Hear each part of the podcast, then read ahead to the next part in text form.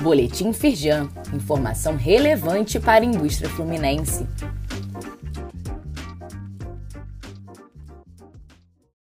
Quinta-feira, 7 de abril de 2022. Sancionada a lei que aprova a redução de ICMS para indústrias de mais de 16 municípios fluminenses. Os contribuintes que aderirem ao benefício passarão a pagar 3% de alíquota de ICMS em vez dos 20% na sistemática de débito e crédito como atualmente. Para Júlio Talon, presidente da Firjan Serrana, esse incentivo vai permitir que as indústrias, em especial as de Petrópolis, recuperem o fôlego e retomem as contratações.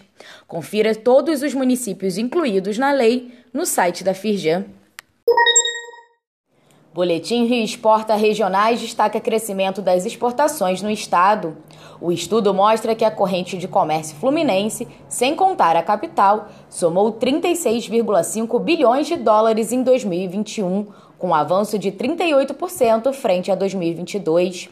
Conheça os destaques registrados por cada região do estado no site da Firjan. Imprensa repercute estudo da Firjan que indica crescimento do PIB fluminense em 2021. Os dados mostram aumento de 4,1% em relação a 2020 e, com resultado positivo, o nível da atividade econômica do Estado está acima do período pré-pandemia. Para 2022, a Firjan mantém a previsão de crescimento de 2% da economia fluminense.